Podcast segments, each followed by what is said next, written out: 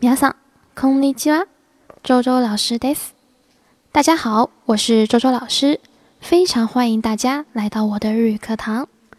今天给大家介绍的一句话叫做“不要张罗了”，不要张罗了。おかまいなく、おかまいなく。 当主人忙着准备茶水、点心等来招待自己的时候呢，出于礼貌，可以使用这句话，让主人不要那么的客气。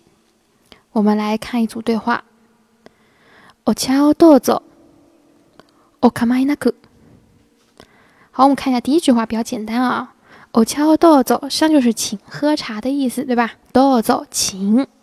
然后下面一个おかまいなく，不用张罗了。表示对主人的一种礼貌啊，礼貌。 好，我们再来复习一遍。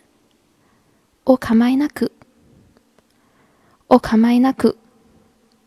好，这就是我今天要讲的内容。皆さんありがとうございました。